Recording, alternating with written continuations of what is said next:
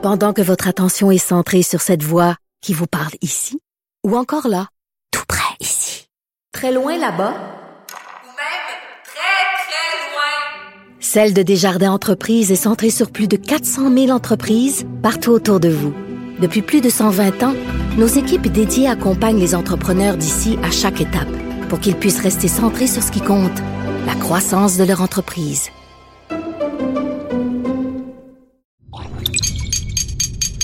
Cube Radio. Antoine Robitaille. Il connaît tous les dessous de la politique. Une entrée privilégiée dans le Parlement. Là-haut sur la colline. Antoine Robitaille.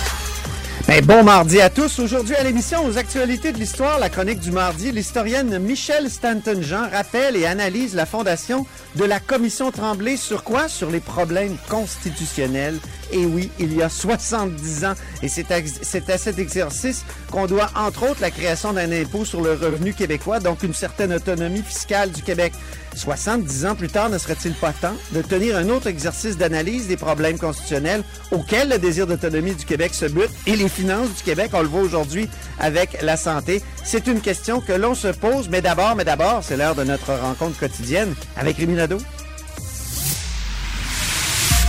Réminado. Tout a été mauvais. Ça a été un spectacle désolant. C'était triste de voir ça. Antoine Robitaille. On sait bien, vous voulez faire du nationalisme. Mais non, on veut justement contrebalancer cette délocalisation-là politique. La rencontre. Un jour, on fera notre débat. Oui, oui, bien sûr. Métal sur métal. C'est le moment de vérité. La rencontre. Nado Robitaille. Mais bonjour, Rémi Nadeau. Bonjour, Antoine. Chef de bureau parlementaire à l'Assemblée nationale pour le journal et le journal. Donc, il n'y a que des miettes à Ottawa pour la santé?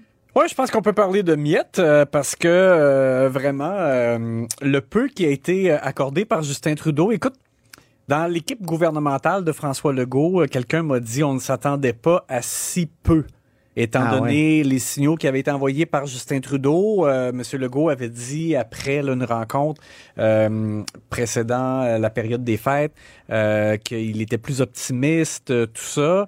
Euh, finalement, c'est très peu. Pour résumer euh, pour nos auditeurs, les provinces demandaient euh, une somme là, qui s'élevait à 28 milliards de dollars par année Ouh. et euh, sur 10 ans.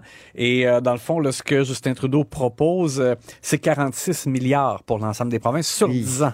Ouais. Alors, on est très, très, très, très loin du compte. Euh, là, maintenant, euh, bon, il y a... Il y a certains éléments autour de ça. Tu sais, Monsieur Legault est pas arrivé avec un bâton de baseball à la conférence de presse, là, à la sortie de cette rencontre-là. Il a affirmé euh, que le montant total était nettement insuffisant. Ça, c'est le plus loin où il est allé. Euh, il a dit aussi, justement, en, en référence à cette rencontre-là avec euh, Justin Trudeau d'avant Noël, euh, que M. Trudeau avait dit à ce moment-là qu'il y aurait une offre substantielle et M. Legault a dit donc qu'on n'a pas la même définition du mot substantiel. C'est ça. Par contre, euh, M. Legault a dit quand même on chemine, on avance. Euh, il a mis aussi en exergue le fait qu'il n'y avait pas de conditions. Et, ça, pourtant, c'était un peu euh, confus, je veux dire, parce que le communiqué de presse officiel du gouvernement fédéral donnait l'impression qu'il y avait des conditions. Parce qu'on on parle de montant d'argent. Là, il y a comme... euh, euh, c'est comme décliné de différentes façons. On dit par exemple, bon, euh, 1,7 milliard de dollars sur 5 ans pour faire augmenter le salaire horaire des préposés au service de soutien à la personne, tu sais. Ouais, ouais. Donc, ça avait l'air vraiment comme si Justin Trudeau avait décidé de, de où l'argent allait. Mm-hmm. Mais pourtant, M. Legault a dit que le premier ministre du Canada était clair dans la rencontre aujourd'hui et que euh, Québec, s'il voulait mettre, par exemple, 100 des sommes dans un domaine, il pouvait le faire. Donc, il n'y a pas de condition, a dit M. Legault. Mais ça, pas de condition, c'est pas comme si on avait été arraché un gain. là. C'est juste comme le, le minimum là, euh, qui, qui est toujours réclamé par le Québec. là, de- ça. de- bon. Euh, fait que, tu sais, c'est pas une grande consolation, ça, tu sais. Euh, et au-delà de ça, ben, comme j'ai dit, pas beaucoup d'argent vraiment là au rendez-vous. Euh, un mot juste aussi pour montrer comme dans le fond, je sais pas si c'est bon, c'est la stratégie euh, qu'ont choisi d'adopter les, premiers ministres parce que Doug Ford a été questionné. Lui aussi, c'est a pas déchiré sa chemise. Il a dit c'est un point de départ. On regarde ça comme un verre à moitié plein. Donc, c'est comme s'il disait, bon, en tout cas, il y a un début, il y a un peu d'argent de plus, mais bon. Pour le Québec, euh, je posais la question euh, à l'équipe de François Legault. C'est pas encore définitif. On parle pas. On, on dit que c'est des calculs un peu comme préliminaires, mais que ça, ça voudrait dire environ un milliard de plus pour le Québec par année. C'est tout. Mais on, on- on demandait 6 milliards. Ce qu'on demandait Mais là, oui. c'est un impact de 6 milliards. Donc, euh, on est très, très, très loin du compte. C'est pour ça que je parle de, de, de miettes dans le fond. Mais c'est comme le début d'une négo. Je le perçois comme ça. Euh, Ouais. En même temps, M. Legault a dit. C'est sûr que... quand on vend une maison, par exemple, on commence par euh, offrir un prix. euh, Ouais. Quand on veut acheter une maison, on offre un prix bas. en même À un temps, moment donné, il y a une négociation, puis on se rejoint. Mais là, ils sont très, très, très loin. Là. Très loin. Quoi, 280 milliards qu'on demandait sur 10 ans, de la part des provinces. Puis là, 42 sur 10 ans. Et 46, on- ouais, puis, puis là, 46, ben, ouais. Monsieur Legault a quand même dit que de la part de Justin Trudeau, ça avait l'air d'une offre finale, mais bon. Tu sais, moi, je pense qu'effectivement, là, euh, faudra euh, voir la suite. Est-ce que les, les, euh, les premiers ministres ont encore comme une espèce de, pouvoir de négociation? Euh, L'autre élément aussi que je voulais signaler rapidement, c'est que il y aura donc une, une indexation des transferts de 5% par année. Ça, c'est ce que les provinces réclamaient. Parce qu'on disait là 3% par année, c'est pas suffisant, ça couvre pas le- le, euh, l'inflation et, et même au-delà du fait que là l'inflation cette année est très élevée, mais on dit que même pour le, le futur. Euh, par contre, c'est 5% par année les cinq premières années Ah oui. de l'offre et après ça, ça retombe à 3% pour les cinq autres années.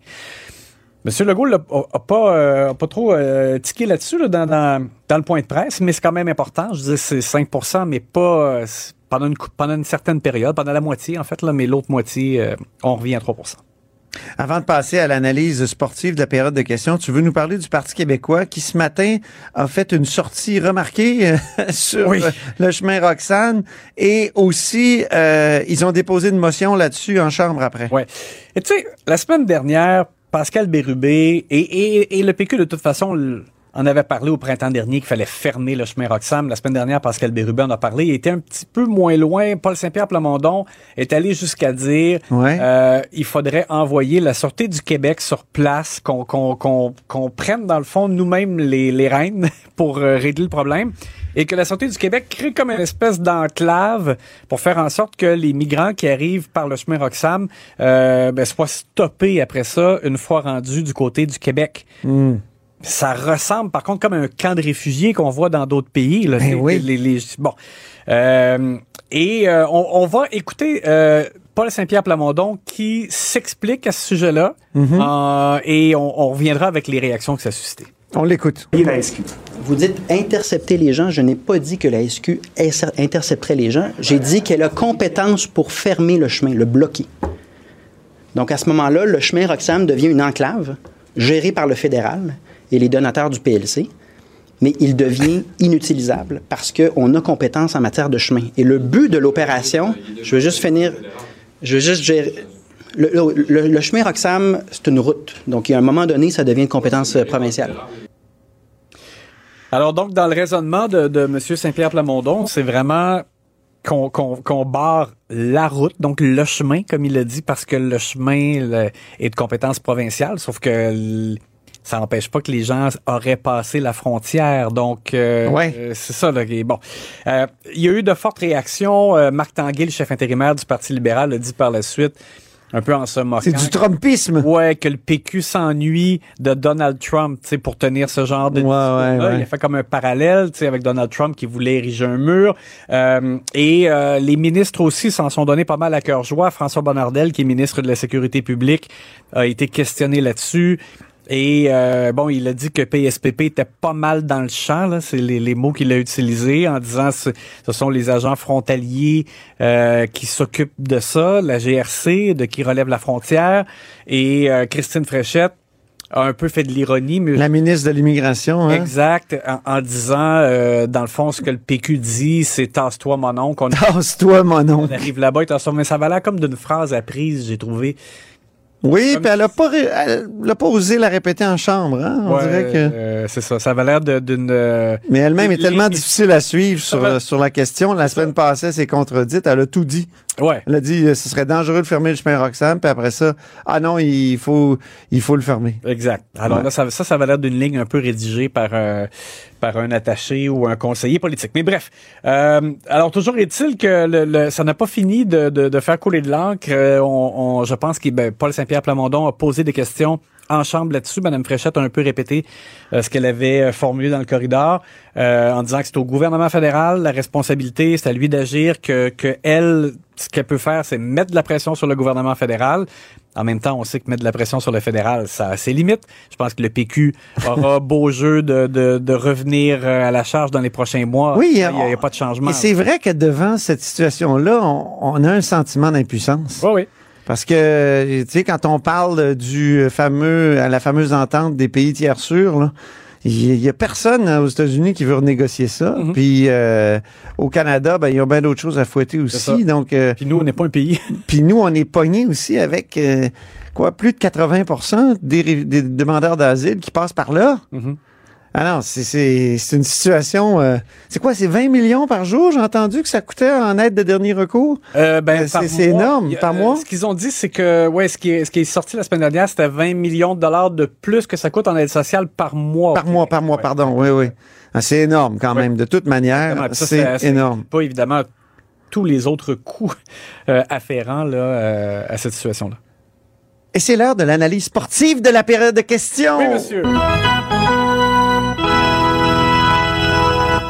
Période de questions peu sportive, il faut le dire. Oui. Parce que François Legault était pas là. Puis dans ce temps-là, on dirait que tu sais, c'est le contraire des souris danses. Les, les, les souris s'emmerdent quand euh, Le chat, le est parti. Les souris dorment. Oui. C'est- drôle, c'est- mais euh, oui. Ouais. Euh, oui, t'as raison. C'est comme si euh, les, euh, les partis veulent pas euh, gaspiller leurs meilleures munitions. Là, je, le, je le vois comme ça. Euh, mais bon, ça a été presque monopolisé euh, par la question du des hausses de logement, par exemple. France-Hélène Duranceau a été euh, questionnée beaucoup par les libéraux, euh, par Québec solidaire aussi. Euh, mais il y a un élément donc qui a retenu mon attention à la toute fin de la période de questions, c'est Enrico Ciccone, le, le député libéral, qui a posé des questions à Christian Dubé euh, concernant le vapotage et les risques pour la santé du Oui, oui. vapotage. Euh, Christian Dubé avait dit euh, récemment donc euh, le, le gouvernement avait posé un premier geste en augmentant la taxe sur ces produits-là et qu'ils attendaient des recommandations de la santé publique peut-être pour aller plus loin. Là aujourd'hui, il a dit que dans le fond, il y avait une discussion aussi à avoir avec le caucus au, au- donc du côté gouvernemental et Enrico Ciccone s'impatientait. D'après lui, il faudrait notamment interdire euh, les saveurs, par exemple, pour les produits de vapotage, parce que ça devient comme attirant pour les jeunes. Et euh, il, il- il utilisait un ton un peu comme s'il faisait la, la leçon au ministre Dubé en lui disant voici, je vais vous dire quoi faire. Et euh, M. Dubé, après ça, lui a passé un peu le, le gant au visage parce qu'on sait qu'au Oui. caucus des libéraux, euh, tout n'est pas au beau fixe. Alors, on va écouter ce petit échange. Écoutons. Je vais l'aider, le ministre. Je vais l'aider dans sa réponse. Répétez ceci, Monsieur le ministre. Je vais mettre en place les sept recommandations rapidement pour le bien-être de nos enfants du Québec, tout simplement. Ce que je dirais, Madame la Présidente, c'est que j'inviterais le député de Marquette à conduire le caucus du Parti libéral. On va s'occuper du nôtre. Merci beaucoup. Oh! Ça, c'est la fin de la période de questions. hein. Ouais. C'était la dernière question. C'est ça. Ça finissait par un gant au visage. Voilà. Ben, C'est le gant au visage du jour. bien envoyé aussi parce que Ben oui. Euh, M. Dubé a profité du fait qu'on sait tous que ça a été très difficile au caucus euh, de l'opposition officielle dans les derniers mois. Ah Alors, oui. euh, je pense qu'il avait comme l'occasion de, de dire à M. Duconé qu'il y avait assez de chats à fouetter de son côté et que, et que le, le caucus de la CAQ allait euh, s'occuper de, de ce dossier-là, là, du vapotage. Merci beaucoup, Rémi Nadeau, chef de bureau parlementaire à l'Assemblée nationale pour le journal et le journal. Et à demain. À demain! Antoine Robitaille. Il faut développer une culture du passage piétonnier. Je pense que ça devrait passer par une euh, l'installation de, de bollards, de petits poteaux de caoutchouc là, Ah. pour faire comprendre aux gens là qu'ils ont en- entre les mains une tonne de métal. là. Ils peuvent tuer du monde. Là. Quand on m'écœure parce que les cyclistes passent des fois sur sur une rouge alors qu'il n'y a pas un maudit chat, euh, moi je pense que les fois où je vois des, des infractions des automobilistes, là, ma fille Ben, m'a déjà je- dit, tu peux pas éduquer tout le monde, papa. Là. En direct en semaine dès 17h30 ou disponible en tout temps en balado sur l'application Cube et le site cube.ca. Antoine Robitaille. Le véritable troisième lien. Le Salon Bleu à vos oreilles. Et tout ça sans utilisation des fonds publics. C'est mardi, jour des actualités de l'histoire. C'est une chronique, les actualités de l'histoire, qui revient tous les mardis parce que l'histoire et le passé sont toujours d'actualité en politique. Et justement, il y a 70 ans, le 12 février 1953, était créée la Commission Tremblay, dont le nom était Commission royale. À cette époque-là, il était royal, les commissions. Commission royale d'enquête sur les problèmes constitutionnels, dont le rapport a été déposé en 1956. Et pour nous en parler, il y a au bout du fil Michel Stanton-Jean. Bonjour. Bonjour. Historienne et journaliste, euh, anciennement sous-ministre, entre autres, de la Santé au gouvernement fédéral, mais, mais bien d'autres choses. Michel, vous avez été plusieurs choses dans votre vie. Oui. Euh, Dites-moi, d'où origine la commission Tremblay? Vous avez écrit un intéressant texte euh, il y a déjà euh, très longtemps, là, en 1971, qui s'intitulait Duplessis et la commission royale d'enquête et les problèmes constitutionnels euh, avec René Durocher, l'historien. Oui. Euh, il, y a, il y a Oui. très longtemps. Mais d'où ça origine cette commission? Ben là, la commission, comme vous avez dit, a été créée en 53. Donc, si on remonte en arrière, ou on retourne en arrière, on peut dire qu'il y avait eu, avant la guerre, il y avait eu le rapport euh, Rowell-Sirois euh, en 1940 euh, qui avait étudié un peu les rapports constitutionnels, mais du point de vue fédéral. Ah oui, c'était une commission fédérale à ce moment-là. C'est une commission fédérale qui proposait plein de choses euh, qui étaient qui ont été évaluées comme centralisatrices. Et puis, mais il y a eu la guerre, donc ça a été mis un peu sur le sur, de côté pendant la guerre. Et, mais pendant la guerre, le fédéral, comme on sait, a rapatrié, euh, il n'a pas rapatrié, mais il a pris en charge plusieurs euh, éléments comme l'impôt sur le revenu et différentes choses pour la gestion de la guerre, si on peut simplifier Oui. comme ça. Et après la guerre, il y a eu une conférence sur le rétablissement. Et à, cette, à ce moment-là, le fédéral a voulu conserver les pouvoirs qu'il avait eus pendant la guerre. Et les provinces, dont le Québec, ont dit non. Hmm. Et ensuite, en 51, il y a eu un autre rapport, le rapport Massé, qui concernait surtout la culture, où là, le fédéral a dit qu'il devait et qu'il voulait subventionner les universités. Ce à quoi euh, Duplessis s'est opposé, il a accepté, après il a refusé les- les- l'argent qui venait d'Ottawa pour euh, les universités. Donc, ce contexte-là, dans les années 50, plaçait le Québec dans une situation difficile, d'autant plus qu'en 52, Oui. l'Ontario avait accepté les propositions du fédéral. Donc là, c'est la, la Chambre de commerce qui a commencé à s'activer, particulièrement la Chambre de commerce de Montréal, pour dire ça n'a pas de bon sens, c'est trop centralisateur, il faut absolument qu'on crée un mécanisme pour analyser toute la fiscalité et tout ça. Hmm. C'est formidable, Michel, quand, quand on pense à ça, la Chambre de commerce qui veut qu'on parle de constitution. Ah oui, C'est- oui, c'était... C'est c'était tout un contraste avec aujourd'hui ou même... euh, de commerce, mais oui. ah, ouais, c'est très, très contrastant par rapport à peut-être ce qu'on voit aujourd'hui. Oui. Alors, en, du 5 au 8 octobre 52, la Chambre de commerce a tenu un grand congrès et elle avait une résolution recommandant au gouvernement de la province d'instituer une commission royale d'enquête pour étudier la question de l'autonomie provinciale et des problèmes constitutionnels et fiscaux qui en découlent. Alors, la Chambre de commerce fait cette recommandation, commence à parler à beaucoup de monde pour dire que c'est super important. Oui. Et là, une délégation va rencontrer Duplessis et les organisateurs rencontrent Duplessis, puis ils leur disent, ben, il faut une commission d'enquête et tout ça. Duplessis dit non. Mais là, Duplessis sort de la salle pour rencontrer l'ensemble de la délégation et s'aperçoit que dans la délégation, il y a plein de monde qui sont ses amis ou qui font partie de, de l'Union nationale. Ah oui. Là, il, il fait un discours et il dit, on va faire la commission. Ah bon? Comme- Ouais, ouais, c'est comme ça. Il a vu qu'il y avait plein. Il était très surpris quand il est arrivé pour rencontrer la, la composition de la délégation. Il a vu que ça contenait beaucoup de, de sympathisants puis d'organisateurs de l'Union nationale. Ben Alors, il oui. a dû se dire, euh, avec le flair qu'il avait, wow, peut-être qu'on est mieux de faire cette commission. Là, Alors, donc, oui. Vous, vous, euh, Michel, ça, vous avez un intérêt particulier pour cette commission-là aussi parce qu'il y a quelque chose de, de très personnel. Votre père en a fait partie. oui, très bizarre. Donc, la commission va être créée et mon père, euh, Roger Henry Stanton, qui était à ce moment-là assistant contrôleur du revenu de la province de Québec, Oui. est nommé conseiller spécial de la commission. Il n'est pas un commissaire, il est nommé conseiller spécial. Et Oui. mon père avait fait ses études à McGill et c'était un comptable agréé. Donc, il va jouer un rôle important et la commission qui devait remettre son rapport en 54 ne l'a remis qu'en 56. Et il y a, mon père a énormément travaillé sur tous les aspects statistiques qu'il y a dans le portrait statistique incroyable qu'il y a dans la commission d'enquête, qui est en fait le premier portrait statistique complet de, des finances de la province. Ah Alors oui. ça, c'est vraiment, vraiment important qui est exposé dans la deuxième partie du rapport qu'on qualifie souvent de peut-être la meilleure partie. Donc, euh, donc moi, j'ai entendu parler de cette commission-là pendant trois ans. J'ai Oui. connu les euh, Paul-Henri Guimond qui était commissaire, j'ai connu le père Arès, j'ai connu plein de monde de la commission. Et comme euh, je suis arrivée, comme je suis retournée aux études euh, en 66, et j'ai été en histoire, et mon premier travail que j'ai fait, Hmm. je l'ai fait euh, sur euh, la, le- la sortie du rapport Tremblay, qui est une saga euh, policière, si on peut dire. Oui. Alors donc, Parce que, parce que Maurice Duplessis voulait cacher le rapport. Il voulait pas trop que Oui, ça oui, soit oui. lu. Ben oui, ben oui. Alors moi, je fais, je fais, je fais euh, mon travail là-dessus pour René Durocher, qui est un jeune professeur à l'époque, qui me téléphone, puis il me fait venir, puis il me dit, d'où sortez-vous? Alors j'ai dit, ben, tu sais, je sors de la ville de Québec, euh, j'ai été journaliste et tout ça. Et là, je raconte toute l'histoire de la commission Tremblay. Il dit, c'est fantastique. On va faire une conférence, on va faire un, un article et puis on va faire un livre. Alors, on a fait la conférence et l'article, on n'a jamais fait le livre.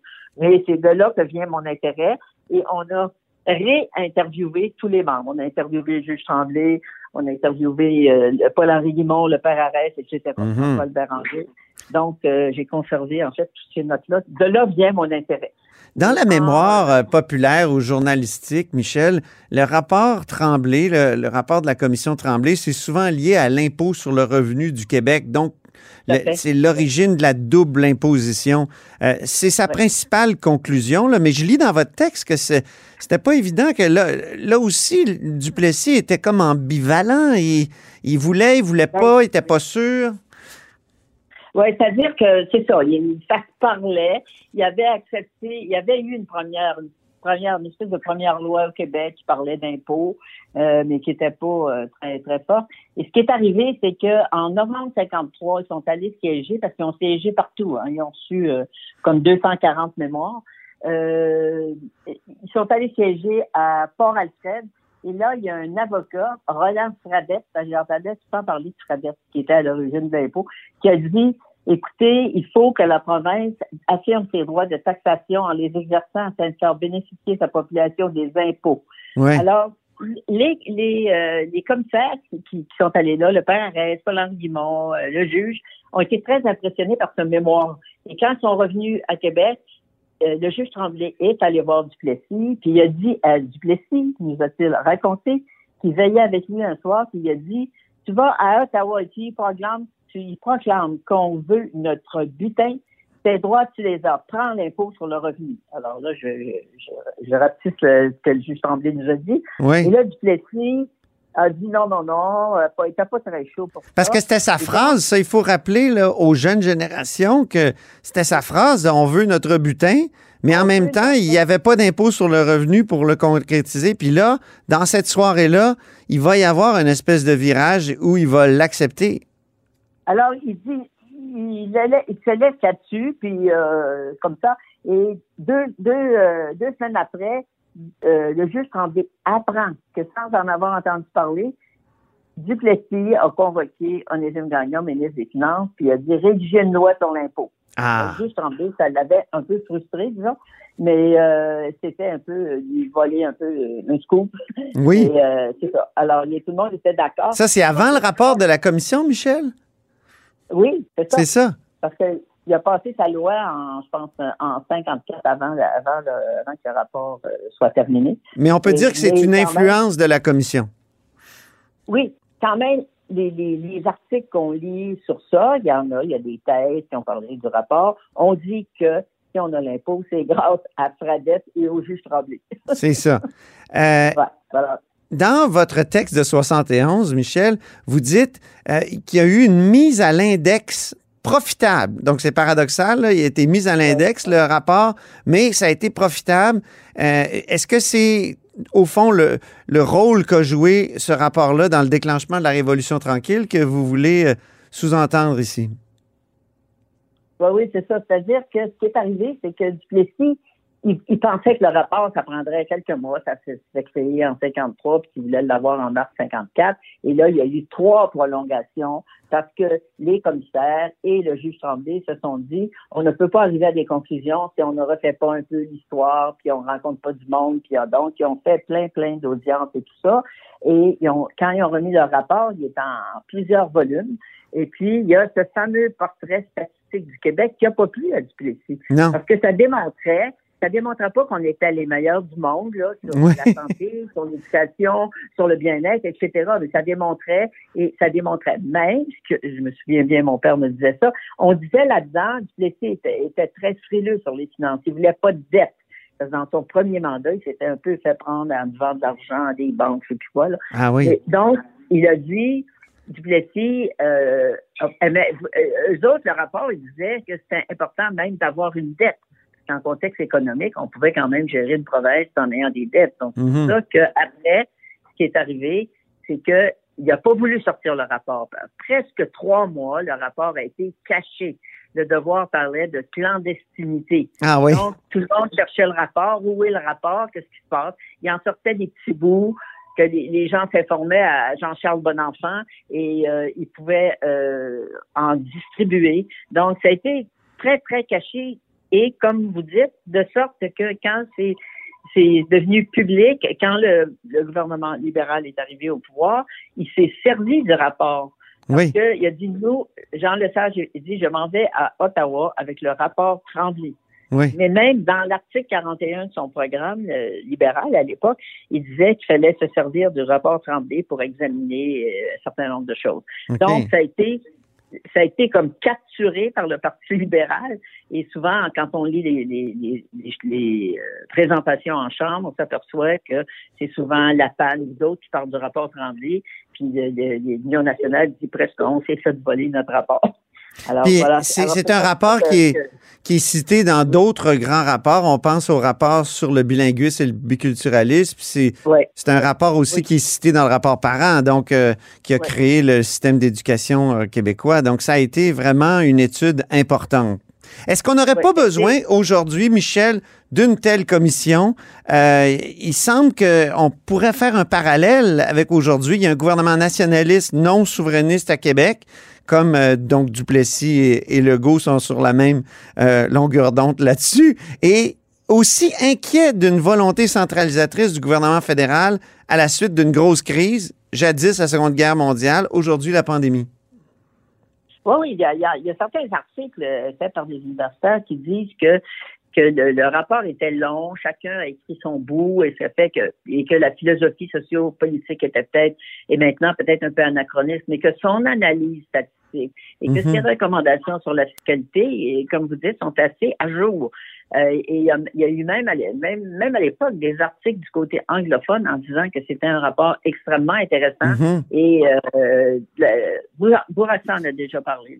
Mais je, mais je pense, mais moi je me dis, est-ce qu'on devrait refaire l'exercice d'un- d'une telle commission sur des problèmes constitutionnels quand on voit qu'aujourd'hui même, euh, Ouais. les provinces sont obligées d'aller quêter euh, de l'argent Oh. à Ottawa pour la santé? Vous-même qui avez été sous-ministre de la Santé, vous, vous pourriez en témoigner? oui, oui, mais en plus, le- le- ce qui est intéressant aussi, c'est que le- il parle du euh, la- dans le rapport, on parle du spending power, du pouvoir de dépenser du fédéral. Ah ben oui, Comme en passant par le pouvoir de dépenser, il peut contourner nos compétences. c'est ça, c'est ça. Donc, euh, ouais, c'est ça. Alors donc, effectivement, euh, peut-être que ça serait intéressant de, de, de faire une commission comme ça euh, et de relire le rapport. Oui, Il y a des parties qui sont un peu dépassées comme philosophie, mais qu'il y a des choses extrêmement intéressantes. Il y en a qui ont dit que son analyse, la fiscalité, la répartition des pouvoirs et tout ça, que c'était euh, très bien fait dans le rapport.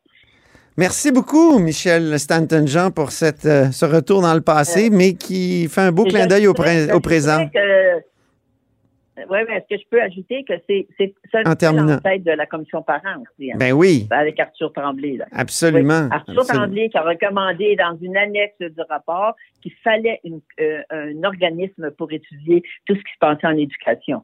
Et même les, les- les points qui ont été faits en santé euh, avaient un petit peu un embryon d'assurance santé. Donc, tout- tous ces éléments-là sont extrêmement intéressants et peut-être effectivement qu'on pourrait refaire l'exercice. Merci beaucoup, Michel Stanton-Jean, historienne et journaliste, ancienne sous-ministre de la Santé au gouvernement fédéral, entre autres, entre autres, entre autres. Au revoir.